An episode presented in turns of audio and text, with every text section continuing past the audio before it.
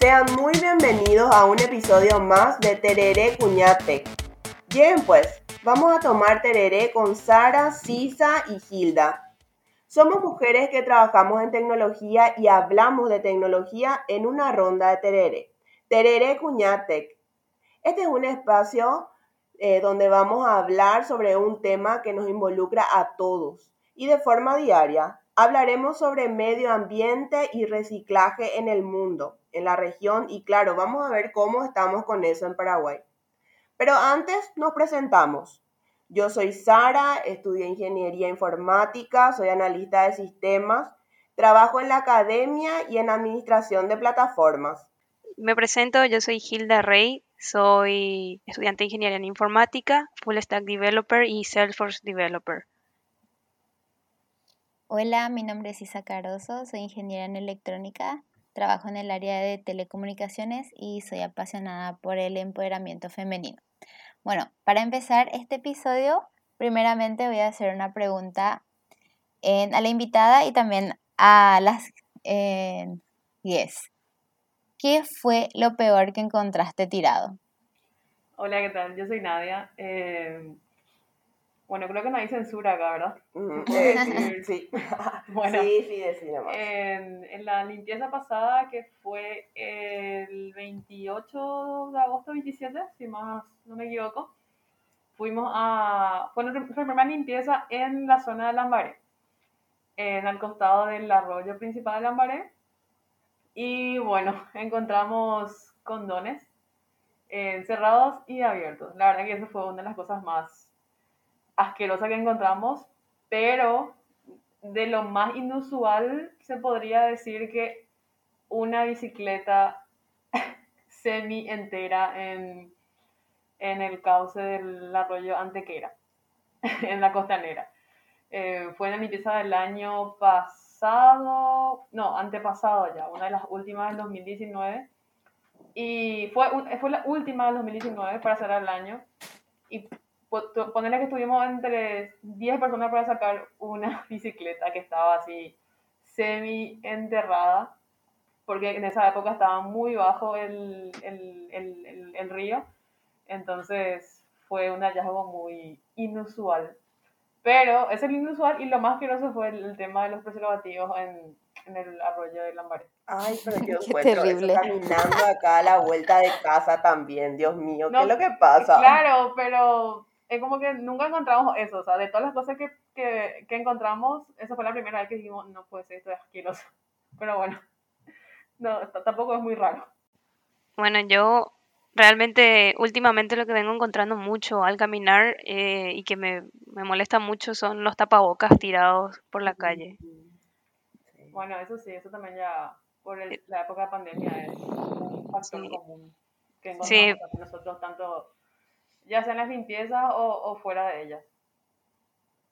Yo, lo que a mí siempre me llama la atención de lo que yo encuentro son los zapatos, especialmente zapatillas, pero a veces son zapatos enteros, o sea, zapato, zapato, famoso de vestir. no sé.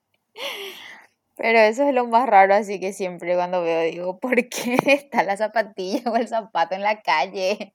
Parece que iban caminando y dejaron olvidado ahí. Sí, es demasiado raro. O si no, de bebé. Yo me imagino que ha de ser, qué sé yo, porque se le cae al bebé, qué sé yo. Me, me imagino, mm. ¿verdad? Pero bueno. O a veces en los raudales se va tu zapato y ahora que decís literal, a mí una vez casi me pasó eso. Pero yo reluché por mi zapatilla, ¿entendés? O sea. Ay. Bueno, eh, bueno, vamos a presentar a nuestra invitada, Nat Valdés. Eh, ella es diseñadora gráfica, voluntaria y staff logístico de Basura Challenge Paraguay. Bienvenida, Nat, y muchísimas gracias por, por aceptar la invitación. Eh, un gusto tenerte en, en, este podcast. No, muchísimas gracias a ustedes. Creo que Sara sabe que yo soy muy fan de los podcasts. tipo, me canso de la música y estoy escuchando muchos podcasts, tanto de, de acá del país, muy pocos, pero escucho mucho de afuera, tanto de México como, o sea, habla hispana y inglesa, y, me encanta. Y siempre dije, me encantaría estar en un episodio un poco a hablar de, no sé, ya sea de películas de cine, y eh, en este caso particular, cosa que, que yo trabajo con, mi, con mis compañeros de voluntariado sobre el medio ambiente. O sea, eh, para mí es algo increíble y, y pasar la voz de que nosotros hacemos realmente algo y que tampoco estamos sentando los laureles es ge- genial para mí. Qué bueno. Entonces ahora tu podcast preferido de Paraguay va a ser el de Tereré Cuñatech, me supongo. Claro, yo ni siquiera sabía que tenía, espera, yo ni siquiera sabía que Sara tenía un podcast, yo me estoy enterando, ahí nosotros somos amigas y nada, o sea, ¿Cómo Me eso, Sara? me ¿Qué pasa ahí? La comunicación. Ah. me siento ofendida. Hay un lado oscuro Sí, mío. claro, su lado oscuro. Y bueno, y vamos a empezar por el comienzo, como se dice. ¿Qué es- ¿Qué nos contás en relación al cambio climático a la fecha? Y mira, eh, es algo súper grande, en el sentido de que no es solamente dentro del país, sino que es algo totalmente global ya. Que estamos en un punto en el cual si nosotros no hacemos bien las cosas, como que no vamos a tener un, un futuro, ¿verdad? O sea, el, el, el nuestro día a día tiene que ser algo más empático, como siempre lo decimos en nuestro grupo. Esa pequeña basura que tiras en la calle, desembarca en algo totalmente más grande. Desde, una, desde un papelito, un, un- una, una bolsita, la colilla misma del cigarrillo, desembarca algo totalmente gigante. Y nosotros estamos en un país que tiene muchísimos recursos naturales, así a grandes escalas, espacios verdes, nuestro acuífero. Somos tan ricos en, en lo natural que no aprovechamos. O sea, hay países que no tienen lo que tenemos y, y cuidan lo, que, lo poco que tienen. Y es increíble cómo nosotros, ya de cada una de casa, no, no, no, no estamos haciendo nada. Y obviamente que también el, el gobierno.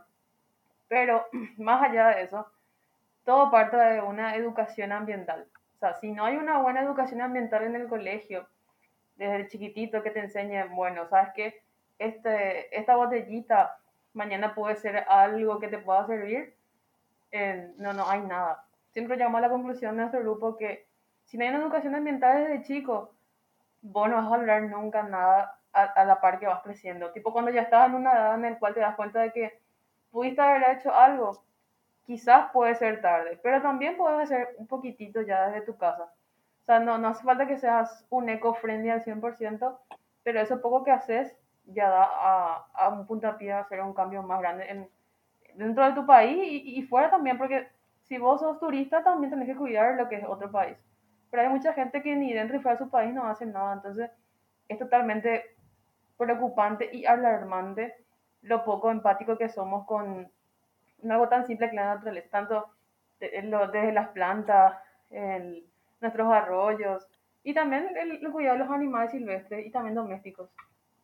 Totalmente. Es cierto eso que decís que por lo menos en algo chiquito, porque hay gente que piensa que, ay no, qué picó si se fabrica, en todo lo se vende en plástico, se usa rebolsa, ¿qué es lo que tanto si yo tiro mi papelito? Así es la mentalidad, parece lo que si vas a ser eco-friendly, bueno, ya no tenés más que usar plástico, tenés que usar No. todo sustentable, tenés que volverte vegetariano, así luego para cumplir con el requisito. Y no es así. Si es que vos, así como dijiste, guardás por lo menos tu basura hasta llegar en tu casa, porque justo a- antes de comenzar le conté a Gilda que la vez pasada yo vi a una chica caminando en la calle y porque vio que en un montículo de hoja seca había basura, ella inmediatamente tiró también su basura. Y no es un basurero, ¿entendés? O sea, había gente que obviamente tiró antes, pero no porque vos ves que ya hay basura en un lugar que no es un basurero, vas a tirar. Guardar nomás, o sea, encima ni siquiera era, era grande, era un papelito, no sé, nada, no era algo que vos podías guardar en tu, no sé, mochila o bolsillo, ¿verdad? Y sí, creo yo que creo que eso es porque se minimiza nomás. Claro, Porque se minimiza como la si fuera que no "Ah, es una basurita. Y bueno, Sí. quedó ahí. Es lo que ella acaba de mencionar, ¿verdad? Lo Exactamente. dimensionamos. No, no La dimensionamos. implicancia, eso es. Pasa que, bueno, voy a, voy a contar así algo que nos pasó a nosotros en una de las limpiezas. Tenemos un compañero que, que le encanta hacer TikToks, entonces grabó en, en una de nuestras visitas a la costanera antes de la limpieza de, de esta mitad del año. Y puso, él, o sea, mostró una cara que casi nadie ve en la costanera, que es, es hacia el desembarco del, del arroyo Antequera. Y ahí era así increíble, chica. O sea, no tiene idea la cantidad de, de basura que había. Había un somier. ya le digo todo. Había un somier ¿Qué en la costanera.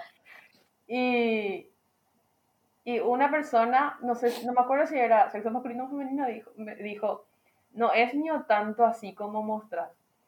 Y le dice mi compañero, y entonces, como te estoy mostrando en realidad que ustedes, que la gente no ve, porque la gente se va a caminar a la costanera, pero ellos no se acercan a, a lo que es eh, el, el- más allá del muelle. Entonces, la gente realmente no ve lo que no quiere ver nada más. O sea, no se da cuenta que una, un pequeño plástico que tiras por ahí, un papel, lo que sea, termina algo más grande. Entonces, la cosa es, no ves lo que no quieres ver nomás. Eso nomás es. Exacto. Y para profundizar un poco, aunque creo que ahora por lo menos sabemos lo del aire, ¿cómo ustedes ven como organización la contaminación del aire, el agua y el suelo también? Del aire medio que sabemos porque estuvimos pasando estos días terribles Sí. de humo y también seguramente la gente que sigue en Twitter sigue esa página que muestra los que tienen sensores en algunas ciudades y muestra el monitoreo del aire.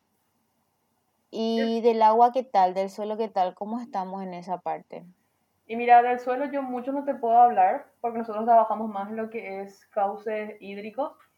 O sea, nuestra, no- nuestro, nuestro proyecto en sí es eh, cuidar de los cauces hídricos.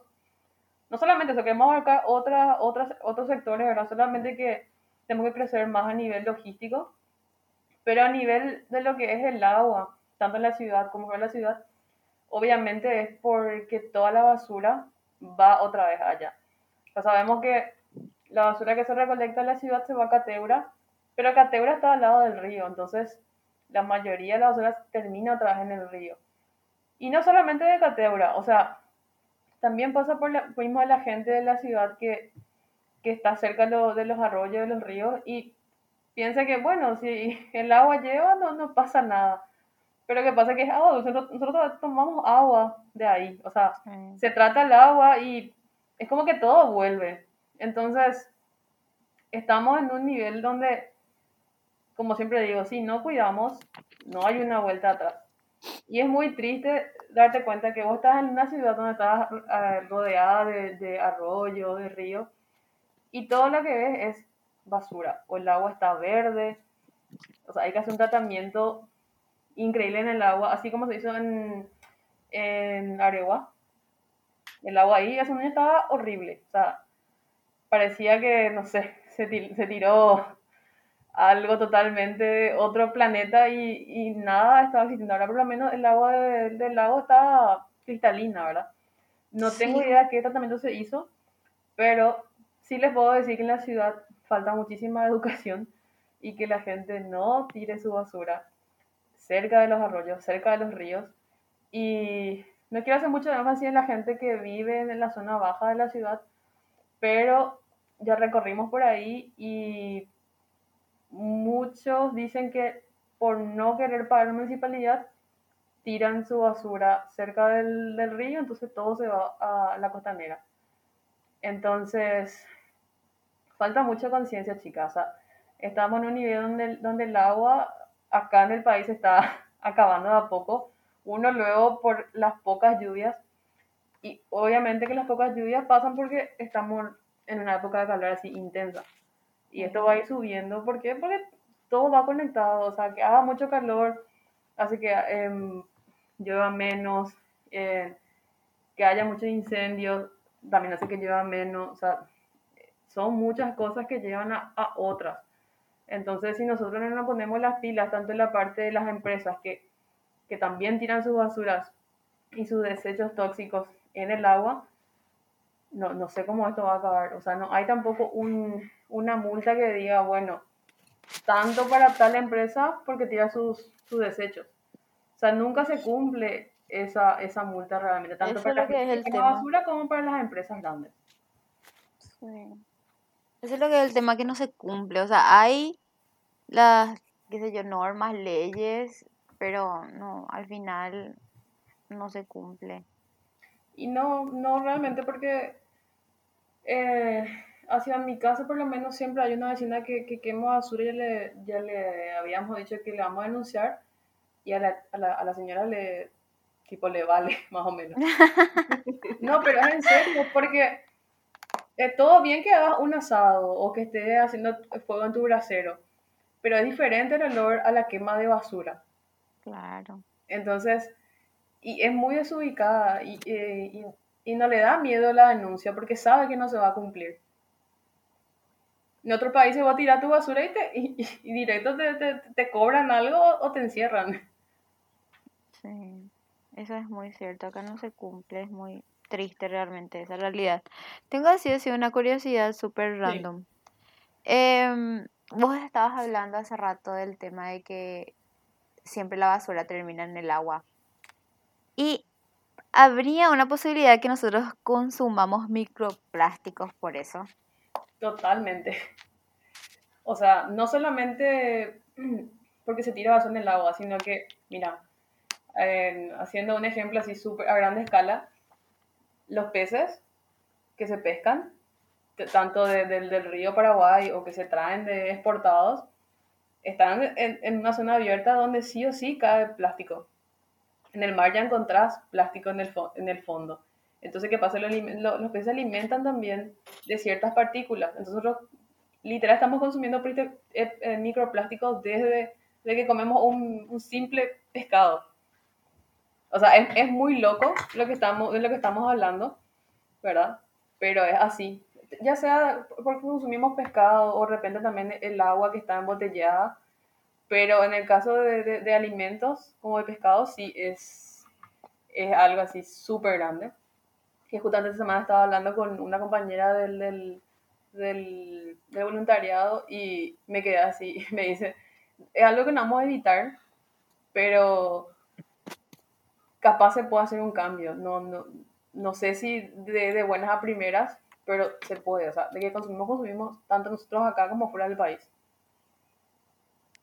Qué terrible. Creo que vi un video sobre eso alguna vez en las redes sociales de que tipo eran varias personas y una, una persona al quitar algo del horno era plástico. Después cuando se iba a cepillar de la canilla creo que salía plástico. No sé si me acuerdo bien, pero por eso pregunté, o sea, en serio es muy terrible. Yo cuando hablo de esto así, no sé, ya, ah, sí, las esperanzas. Pasado, Por eso sí.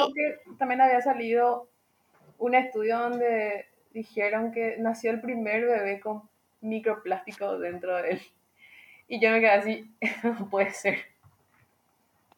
No, o sea, no, no, te puedo decir la fuente directa porque no, no, no, no tengo la misma, pero me quedé así, no, esto, esto no va más. O sea, ya es muy triste. ¿Y cómo ustedes desde, o sea, por todo el trabajo que ustedes llevan haciendo, sí. nos queda un tiempo determinado para vol para hacer algo al respecto o ya llegamos a un punto en que va a ser muy difícil? Y mira, los estudios actuales que se, que se lanzaron, se dice que para el 2030 ya no hay vuelta atrás. O sea, eh, es una fecha límite, el 2030, pero nosotros no queremos llegar a esa fecha de expedición, tenemos que hacer ya el cambio ahora. O sea, no es precisamente dejar de consumir todo lo que va a contaminar, pero por lo menos si, si, si separas tus residuos, pones aparte lo que es tu plástico, eh, tus cartones. Los cartones que, que, tocaron comida ya no se puede reciclar. Eso siempre hay que la gente tiene que, que, que, que entender y que saber. El, tus papeles de la oficina que ya no usas más se puede reciclar eh, el, la, la, latita de tu gaseosa o tu cerveza, lo que sea que tomes, se puede reciclar.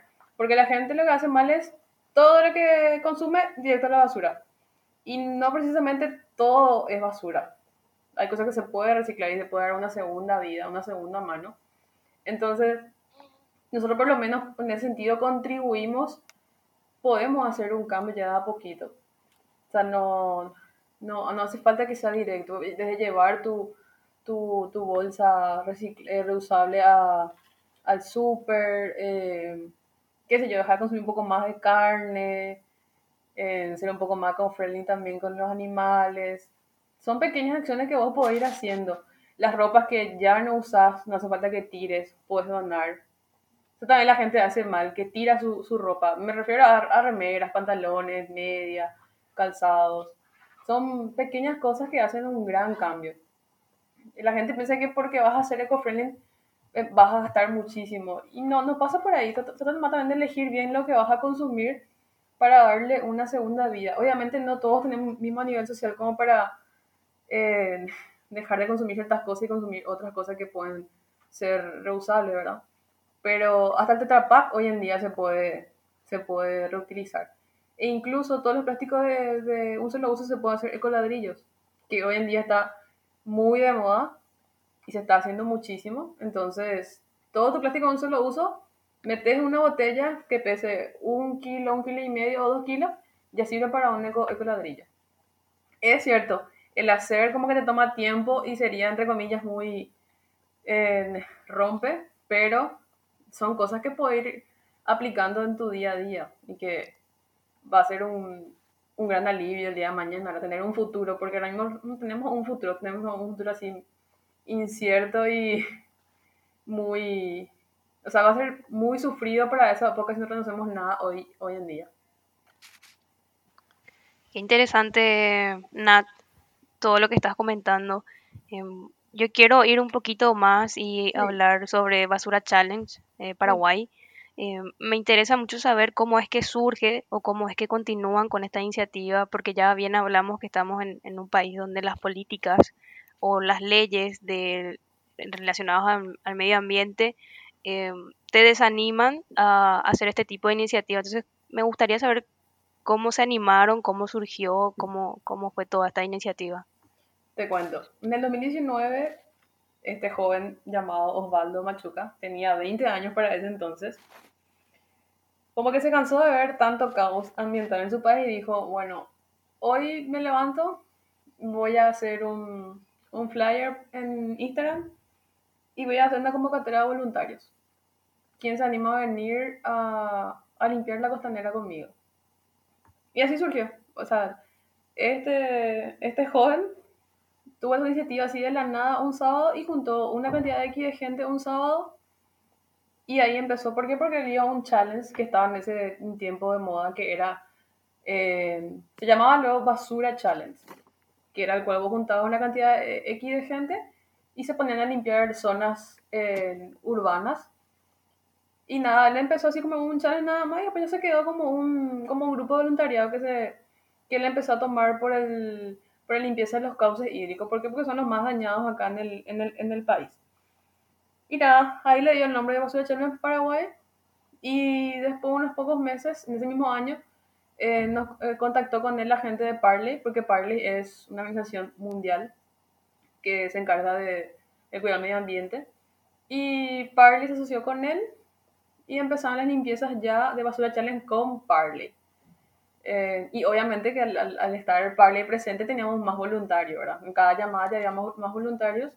Yo no estuve desde el comienzo del, del, del, del, grupo, yo recién me uní en ese año, pero en octubre, y me quedé encantada. O sea, yo estaba así buscando cosas en redes sociales para saber cómo aportar más medio ambiente, ayudar. Me encontré con Basura Challenge, me fui a una limpieza en, en octubre de ese año 2019.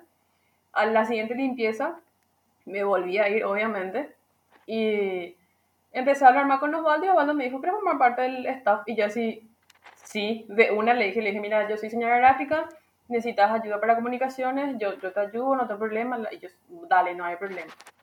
Y después ya en cada limpieza que yo podía me iba, de repente sí faltaba en una, pero por cosas así laborales o personales, pero siempre le ayudo, le ayudo con la parte de comunicación. Eh, eh, de repente si estamos con Parley juntamos, con, juntamos más gente, pero nosotros también, si no hacemos con ellos, igual organizamos limpiezas. Nuestro foco siempre fue más la costanera porque es un punto donde la gente más se va a ir por la cercanía. Pero también ya fuimos a, a San Antonio, también nos fuimos a Luque y la, como te comenté, la limpieza pasada fue en Lambaré, que fue la primera vez que nos fuimos ahí. Y fue una experiencia totalmente distinta y fue increíble porque una vecina del, de ahí del Lambaré, que vive al lado del, del arroyo, esta señora es súper eco-friendly, la señora hace composte, la señora separa sus basuras, sus residuos, perdón, eh, también hace coladrillos y ella limpió todo así un patio baldío, pero nosotros solamente nos vayamos ahí a poner nuestro toldo y que la gente llegue. O sea, ella nos reapoyó. Nos, nos dejó así un lugar para que dejemos todos los plásticos de un solo uso, para que se seque y para la siguiente limpieza ir a hacer los ecoladrillos. Entonces, en la, la limpieza pasada fue tres secciones de, proyectos. Fue la limpieza, fue la elaboración de ecoladrillos y la decoración de las camitas que estamos queriendo, estamos haciendo para los, para los animales en refugio. Entonces fue una nueva etapa para Basura Challenge, no solamente limpieza, sino que también hacer ecoladrillos y hacer una, un reuso de los neumáticos que encontramos en, en, lo, en las limpiezas. Entonces, es un grupo que está creciendo de a poquito. O sea, empezamos así con nada y Parley también nos ayudó mucho, o sea, nos dio una cantidad X de dinero para comprar eh, mesas, eh, sillas, toldos, eh, termos para poder, para ponerse una hidratación para los, para los voluntarios. Entonces, como que hicimos una pequeña cajita chica y ahí juntamos cosas para la parte logística. Porque también lleva mucho, lleva un gasto X ir a las zonas, llevar nuestras cosas, combustible. No tenemos obviamente un, un, un móvil del, del, del, equipo, pero hay un voluntario que siempre nos, nos, nos ayuda y nos lleva la, la, la, parte logística. Y en cada limpieza, obviamente, es que nosotros hacemos un. Nos vamos a la zona que vamos a limpiar, miramos todo, conseguimos eh, permiso de la municipalidad y la municipalidad nos suele brindar eh, por lo menos un camión de basura para toda esa basura que ya no se puede usar, obviamente, porque nosotros lo que queremos hacer ahora mismo es todo lo plástico de un solo uso hacer ya directamente con ladrillos. Entonces, para la gente que no lleva, por ejemplo, bota la limpieza, se queda haciendo ecoladrillos o de repente haciendo la decoración para las camitas de los peluditos. Qué genial. Eh, bueno, yo, ya estabas mencionando más o menos cómo son, cómo fluyen las actividades, pero te quería preguntar Sí. también si es que ustedes tienen como algún calendario, cómo, cómo se desarrollan esas actividades o alguno sugiere, bueno, queremos limpiar esta zona, quién se une, cómo es eh, la dinámica. la dinámica es así. Eh, como te digo, siempre solemos abarcar lo que es Costanera, pero ahora queremos abarcar otros lugares que nos quede relativamente cerca de la ciudad, obviamente. Entonces, si por ejemplo ahora elegimos Luque, hacemos la convocatoria diciendo, bueno, la, zona limpieza va a ser en Luque, entonces toda la gente que se inscribe, abrimos un cupo de ahora 50 personas nada más, la situación, situación actual obviamente, entonces eso se llena y la gente se va. Entonces la gente que llega como voluntario eh, vuelve a, a, a, completar un formulario y se registra la cantidad de gente que llega. Ponerle que solemos juntar entre 30 personas. Se inscriben 50 pero llegan 30. Capaz porque es un sábado a la mañana, entonces mucha gente le cuesta levantarse temprano. Pero con 30 igual hacemos muchas cosas. Entonces la gente más se, más se entera por redes sociales, por nuestro Instagram o por Facebook. Y nosotros en la parte logística ya somos, ponerle 10 personas que nos ayudamos a, como te digo, levantar los toldos. Uno se encarga de recibir a la gente, otros de hacer cierta guía. Hay gente que está en la parte de limpieza y otra persona que está en la parte de coladrillos y ahora en lo que es la decoración de camitas. Interesante.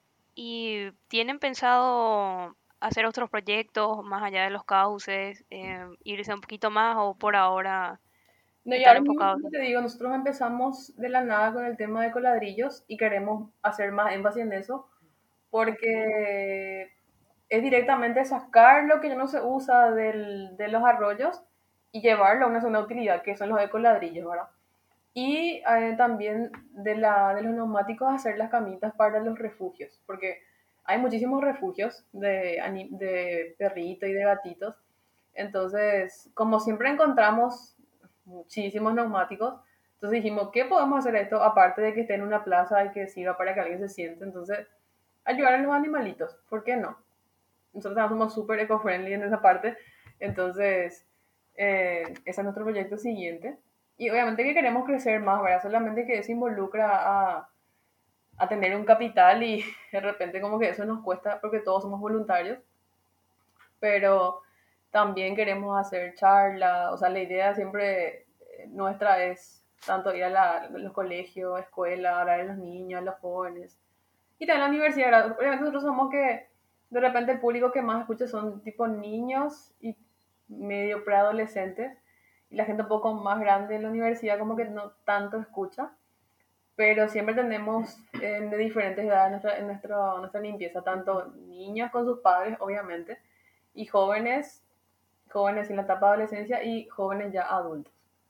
En ese punto quería mencionar eh, qué es lo que estamos enseñando a los niños, ¿verdad? En la escuela, en la universidad, de por ahí nuestra educación no es eh, completamente sustentable, ¿verdad? Estamos trabajando en planes de estudio, de producción, tenemos que producir, tenemos que desarrollarnos, pero ¿a qué costo? ¿Verdad? Como ahora mucho se utiliza esa, esa frase, ¿a qué costo? Y bueno, yo creo que eso después voy a hablar con Nat otra vez, como que eh, tenemos que trabajar fuerte en, en, el ámbito de la educación, ¿verdad? Eso es muy importante, como se dijo al inicio, como que no hay cultura, falta mucho, falta que las personas tengan conciencia y eso se hace desde las, eh, se puede hacer desde las instituciones eh, educativas, dando un apoyo a lo que uno recibe en, en educación desde su casa, ¿verdad?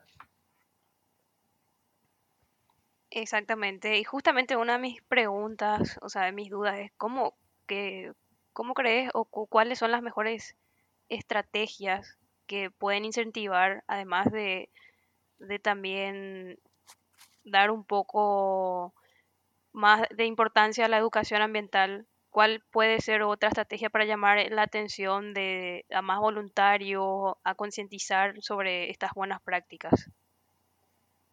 Y la verdad que es una pregunta un poco complicada de responder porque creo que ya depende de cada uno querer hacer un cambio o, querer, querer empezar de a poquito y darte cuenta de que va a, resultar tener a futuro un lugar donde sentarte o ir a conocer eh, ciertos lugares turísticos verdes, eh, que se salto cristal y cosas así. Entonces, más que nada es tener esa iniciativa de, de, de, darte cuenta de que puedes hacer algo más que, que, que estar sentado nomás y esperar una solución, porque mucha gente espera, ay no, tiene que solucionar el gobierno, tiene que multar nomás ya. Y no pasa también por ahí, sino que también vos querés, o sea, tenés que tener esas ganas de, de querer hacer algo más, ¿verdad? Quizás si ves el ejemplo de, de una persona que vamos a decir influencer diga, ah, bueno, dice, ya sé por qué también yo no puedo hacer.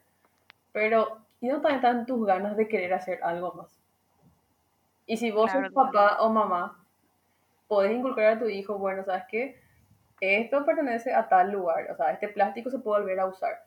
Eh, qué sé yo, tu, tu perrita no es tu juguete, es también, es también parte de la familia, ¿verdad? De repente a los niños como tienes que guiarle para que hagan ciertas cosas y yo también a poquito van a ir aprendiendo a darse cuenta de lo que pueden hacer más allá de, de, de crecer nomás y ver la tele, ¿entendés? Entonces, también necesitamos eh, que haya más difusión en la parte, quizás en la tele, vamos a decir, ¿verdad? Que la gente vea qué más se puede hacer de solamente depositar tu basura ahí en un lugar que alguien venga más a recoger, ¿verdad? Pero es, es una pregunta muy compleja que yo creo que depende ya de cada uno querer hacer algo más y darte cuenta de que no es, entre comillas, grueso lo que está pasando. Es algo que va a desembarcar algo mucho más grande y la gente piensa que somos paranoicos o que somos nomás alarmistas y no, no pasa por ahí. O sea, claro que ¿para qué, por ejemplo, que decir que tu, tu hijo o tu nieto no va a tener dónde irse, dónde refugiarse del calor, porque el calor es desesperante cuando llega nuestra época. Y, y obviamente si tenés aire acondicionado no vas a sufrir, ¿verdad? Pero no todos tienen esa posibilidad. Entonces, como siempre digo, todo depende, es que si quieres realmente hacer algo y darte cuenta de que puedes hacer pequeñas cosas, que va a ser un gran cambio. O sea, esa frase para mí es muy latente. Y en ese punto te digo también, eh, Nat, mira, yo digo, bueno, hoy, hoy no voy a usar plástico, hoy no voy a usar, pero bueno, voy al súper, compro unas verduras. ¿Y dónde pongo las verduras? En una bolsita de plástico. Después compro queso y viene ya luego envasado. Después compro una gaseosa y otra vez vengo un poco desanimada y digo, bueno, hoy no quería usar, pero finalmente las grandes industrias nos llenan de plástico. O sea, es cierto lo que vos decís que uno tiene que querer, tiene que dimensionar la situación y tiene que querer cambiar las prácticas, ¿verdad? Pero, pero tenemos batalla, tenemos batalla con, con las grandes industrias también. Claro, totalmente. Bueno, con respecto a lo que serían eh, las verduras y frutas, conozco marcas que desarrollan las bolsitas reutilizables eh, para frutas y verduras. O sea, puedes cargar tanto desde mandioca hasta perejil, ¿verdad? Que son así bolsas súper resistentes, que son la marca reusable. Eh, a tener un costo un poco más alto, pero son materiales que duran mucho tiempo. Yo tengo esas. Sí, espectaculares. sí. No es para promocionar nada más, pero en serio. No, no, sí, pero sí, en serio. Yo, por ejemplo, tengo mi. El, en 2019 me había comprado un pack así de 50 bolsas de eco bolsas, que son TNT y son para compras grandes de supermercado. Y hasta ahora me, me funciona súper bien. El cosa, también está el, el, el, tema de que te cuesta que tener una cierta cantidad de bolsas en tu mochila, en tu cartera, donde sea que te vaya, ¿verdad? Porque no sabes qué puedes comprar o qué vas a necesitar comprar del súper. Y a lo que es las cosas envasadas, sí, es totalmente algo que no, ni vos ni yo no podamos remediar. O sea, depende mucho también de la, de la industria que cambie eso. Pero capaz si es que cambie eso va, a elevar el costo de ciertos productos. Y es algo complicado de, de, cambiar hoy en día, así como así nada más. Capaz no vamos a poder reemplazar todas esas cosas para hacer, para ser totalmente eco-friendly, ¿verdad? Pero por lo menos dejar de usar ciertas bolsas, tanto para pan o verduras, ya es una pequeña contribución. Como siempre decimos en nuestro grupo, no vas a poder hacer, no vas a poder hacer todo de una vez. Es difícil porque estamos, estamos acostumbrados a ciertas cosas y que se cambien eso de cero tiene que haber un cambio económico, tiene que haber una economía circular, cosa que todavía no hay en el país. Y es algo muy complejo. Pero también dependemos mucho de la industria. O sea, si no, ellos no, hacen un cambio, nosotros tampoco vamos a hacer un cambio. Entonces es un cambio que nos involucra realmente a todos. Sí, es, una, es un círculo, un círculo vicioso, vamos a decirle. Y en relación a, a, Paraguay, eh, ¿conoces alguna otra organización que realiza eh, acciones similares o eh, que de repente se fusionan para, para hacer este tipo de cambios? Sí, nosotros, por ejemplo, somos una de ellas que es Basura Challenge Paraguay. Después está la gente de Conciencia Paraguay, que es, son, es un equipo de recicladores que están en la costanera. Esta gente siempre se encarga de hacer rastrillaje en la, en la costanera. Justamente este junio fue junio verde, julio verde, perdón. Y todos los sábados de julio hacían rastrillaje en la costanera. Eh, se ponían a limpiar ciertas zonas ya, ya abarcaron todo lo que es la costanera este, este julio. Nosotros nos fuimos dos veces a hacer de soporte, porque ellos también hacen soporte, nosotros hacemos limpieza ahí y nos, nos prestan su tirolesa para hacer, para sacar los residuos del, del muelle. Para no tener que transportar desde el muelle hasta, hasta la, la zona donde están los recolectores, entonces ellos nos, nos prestan una tirolesa para hacer ese trabajo más fácil. También está la gente de Paraguay sin basura, que es un grupo de extranjeros, son ingleses, que dijeron que Paraguay es demasiado lindo para que tenga tanta basura. Y abrió una organización que se encargó también de hacer la campaña de Julio Verde, que motivaron muchísimo, o sea, tiraban así mensajes en las redes sociales de cómo, por ejemplo, darle una segunda vida a tu, a tu ropa, eh, cómo dejar usar tanto plástico, cómo darle una segunda vida a los plásticos, eh, si ustedes se fijan en, el Instagram de ellos, van a encontrar muchísima información interesante, desde cómo hacer coladrillos, desde cómo hacer composte, dónde puedes llevar ciertos materiales, o si, si querés nada más llamar y que vengan a buscar a tu casa. También está la gente de soluciones ecológicas que tienen ecopuntos en ciertas partes de la ciudad, en el cual consiste, ellos ponen un container, que por ejemplo, la municipalidad de Asunción pone tantos containers en tantas zonas y la municipalidad se encarga de pagar por esos containers, obviamente. Y ellos le asignan una llave a un reciclador de esa zona. El reciclador de esa zona se va a retirar los materiales, o sea, los residuos, y ellos se encargan de vender eso, y eso es su, su ganancia. Eso, por ejemplo, es una economía circular ya. Y Nat, te digo, mira, eh, ¿cómo se aborda esto a nivel nacional, el reciclaje en sí, en relación a los otros países? O sea, a ver, Paraguay, ¿cómo está con el tema de reciclaje del 1 al 10 en comparación con, a ver, Brasil, países de la región, Argentina, Bolivia, sin irnos tan lejos? Ok, y yo creo que Paraguay está en un 5, 6 más o menos. Porque hay mucha gente de escasos recursos, sin desmeritar, obviamente digo esto, que, se, que vive el reciclaje. O sea, ellos se pasan recorriendo varias partes de, de, de la ciudad buscando esos materiales para ganar dinero, ¿verdad? Obviamente que ahora existe lo que es lo de Ecopunto, ¿verdad? Que tienen así personas ya asignadas, pero aparte de eso hay mucha gente que vive del reciclaje, muchísima gente, lo cual es genial, obviamente. Y a nivel así region, regional estamos empezando. O sea, no es algo que decimos, uy, qué avanzado que estamos. No, porque tanto como hay la gente que recicla, también la gente que no separa su, su residuo. Entonces, la gente que pasa por ahí para reciclar rompe de repente así las bolsas de basura y ahí tampoco no es muy bueno eso, ¿verdad? Entonces, por lo menos si es que vos separas tu basura y no llegas a un ecopunto, eh, qué sé yo, poner una bolsa distinta a lo que es tu cartón o lo que es tu, tu, tu plástico o tu aluminio, para que la persona que vive reciclaje pueda identificar por lo menos. Pero no estamos muy avanzados, o sea, nos falta muchísimo para, para llegar a una estabilidad eco-friendly, ¿verdad? Pero tiene que nacer mucho de la educación, o sea, por eso te digo, para mí mucho tiene que ver con la educación ambiental. Sí, y mira, a modo de anécdota nomás en este espacio comento, eh, me fui de vacaciones con unas amigas y bueno, estábamos en la playa y llevamos algunas cosas para, para comer, ¿verdad? Y en ese proceso, eh, una de ellas entierra la basura debajo de, de, la, de la arena, ¿verdad? Entierra el, el envasecito que era un plástico y entonces yo eh, le vi y no quería hacer que el ambiente sea eh, complicado, ¿verdad? Porque estamos en vacaciones, relajación y compañía. Entonces vi la mejor manera de decirle, ¿verdad? Y, y, vas a poner eso ahí para que no vuele o cómo, ¿verdad? Y me dijo, ay, no, pero es chiquitito, es una basurita nomás, ¿verdad?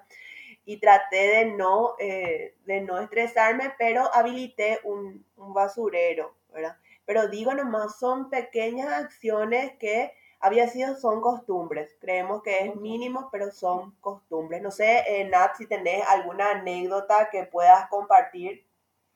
Eh, sí, eh, la semana, o sea, hace dos semanas, como te dije, fue nuestra última limpieza en Lambaré. Y ponerle que estuvimos entre, creo que 40 estuvimos. Eh, ocho personas del staff y los demás ya fueron voluntarios, más la, la señora que nos brindó el espacio en en, al lado del, del arroyito.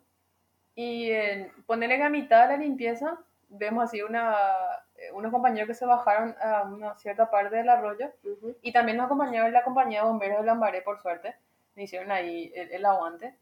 Había sido un perrito se cayó del, de, uno de, los, de uno de los puentes del, del, del arroyito. Pobrecito. Y mira que era muy alto, o sea, se cayó a una altura bastante considerada y el perrito no se, no se dejaba atrapar. Entonces se bajó el bombero y le pudo atrapar por suerte. Le tuvimos ahí atado. Estaba muy lastimado el perrito.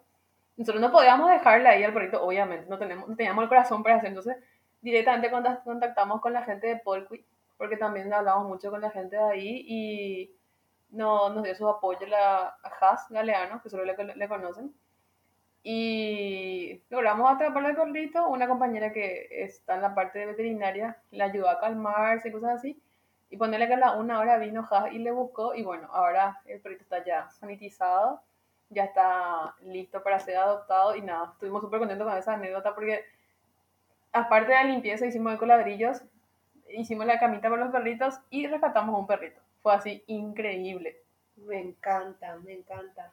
Esas son cuestiones que hacen sentir muy bien. Sí. Ayudar. Mira, eh, te digo, Nat, ¿cómo consideras que la tecnología podría ayudar a esta problemática? Eh, o si tienen ideas desde la organización, algunas iniciativas relacionadas a, tecnología, cómo la tecnología podría ayudar a esta problemática en concreto. A tecnología ahora mismo no, no estamos dando, haciendo énfasis en eso porque no creo que no tenemos nadie en el grupo que, que trabaje de cerca con la parte de tecnología, ¿verdad? Pero si comparamos a lo que es en otros países y que nos gustaría que, que en nuestro país sería, por ejemplo, eh, no sé si conocen, ¿verdad? Pero en, Nueva Zelanda y en Alemania hay unas máquinas que lo que hacen es, vos te vas, depositas tu, tu plástico o tu aluminio, una cantidad X y ellos te, te, te devuelven un dinero. Es como ir a reciclar y te dan una cantidad X de dinero, obviamente, ¿verdad? Lo cual es una economía circular que funcionaría, o sea, acá podría funcionar muchísimo, ya que la gente toma mucha gaseosa o mucha agua o mucha cerveza, ¿verdad? Y también creo que otra cosa que nos ayudaría sería que haya un equipo la parte tecnológica que, nos, que ayude a la limpieza de los arroyos y, y ríos. O sea, tiene que ser obviamente tanto tecnología como la parte ambiental. Sería dos fusiones interesantes que ayuden a limpiar los arroyos y ríos porque son las zonas más afectadas, obviamente. Y en la parte de suelo, obviamente, tiene que ser un, un, un ingeniero ambiental que, que, que, ayude en todas esas zonas que se quemaron bastante pero nosotros no somos tan, o sea, no tenemos tanto conocimiento en, ese sector como para hablar mucho. Entonces, a lo que respecta a la parte de reciclado y limpieza de cauces hídricos, sí, esos dos puntos serían interesantes que haya un aporte tecnológico para lo que sería esa ayuda en la parte de los cauces hídricos y la parte de reciclaje. Es muy importante lo que estás diciendo, Nat, porque eh, este podcast generalmente bueno, ¿verdad? Obviamente Cuñatech es una comunidad de personas apasionadas a la tecnología y sería muy genial que cuando salga este episodio y alguien escuche pueda aportar algo desde la tecnología, ¿verdad? Por eso la pregunta. Sí. Ok. Sí, y en ese punto también quería mencionar, yo creo que sería muy bueno que puedan, eh, así como se están organizando en logística, también conformar equipos de eh, investigadores, porque tenemos a nivel nacional instituciones que financian propuestas, ¿verdad? Entonces yo creo que, que esa podría ser una opción también muy válida. Totalmente, súper interesante. Sí, y en, en este punto eh, ya vamos cerrando, ¿verdad? Y queremos queremos darte un espacio, Nat, para que nos puedas eh, dar un, consejo, un tema para reflexionar. Y más que nada es como siempre, las pequeñas acciones llevan a un, a un, gran, un gran cambio de mente. Si es que te das cuenta que una basurita es nada más una basurita, no. Tienes que darte cuenta que también va a desembarcar algo mucho más grande. Al igual como dije, una pequeña colilla de cigarrillo puede desembarcar a un gran incendio. Entonces, son esas pequeñas prácticas que tenemos que tener cada uno de nosotros en querer cambiar o mejorar, mejor dicho, porque realmente la gente no, no, puede cambiar, puede mejorar más bien si es que quiere. Entonces, ser un poco más empáticos y conscientes nada más que tenemos que cuidar nuestros recursos renovables para tener un futuro. Entonces, las buenas prácticas también hacen que los pequeños cambios sean, o sea, mejor dicho, perdón, que las buenas prácticas tienen un, un gran cambio a futuro. Sí, yo creo que eso es clave. En realidad son pequeñas acciones, pero eh, tienen un impacto importante. Tienen un impacto a grandes escalas, a futuro, obviamente, ¿verdad? No. Pero igual, nosotros también en cada limpieza que nos vamos y hacemos, ya vemos un, un cambio. Y es muy satisfactorio ver que una zona tan dañada se puede se puede tener un espacio súper lindo. Exactamente. Y mira, te agradezco mucho, Nat, eh, este tiempo para hablar de algo tan importante como es el medio ambiente, el cambio climático, reciclaje, ¿verdad? Es hacer un poco de conciencia con, este minuto también de, ronda de terere, como hacemos en Coñate. Bueno, eh, un gusto haber compartido con este set se vienen más episodios sobre tecnología y temas de interés. Así que te esperamos en la próxima ronda de Terere. Terere Cuñate. Bye. Muchísimas gracias a todos por escucharnos siempre y por favor les quiero pedir que no se olviden de seguirnos en todas las redes sociales como Cuñatec PI. Eso sería Facebook, Twitter, en YouTube, Instagram también y obviamente acá en Spotify para seguir escuchando todos los podcasts que se vengan. Y espero que les guste mucho lo que estamos haciendo y les esperamos para las siguientes ediciones. Muchas gracias.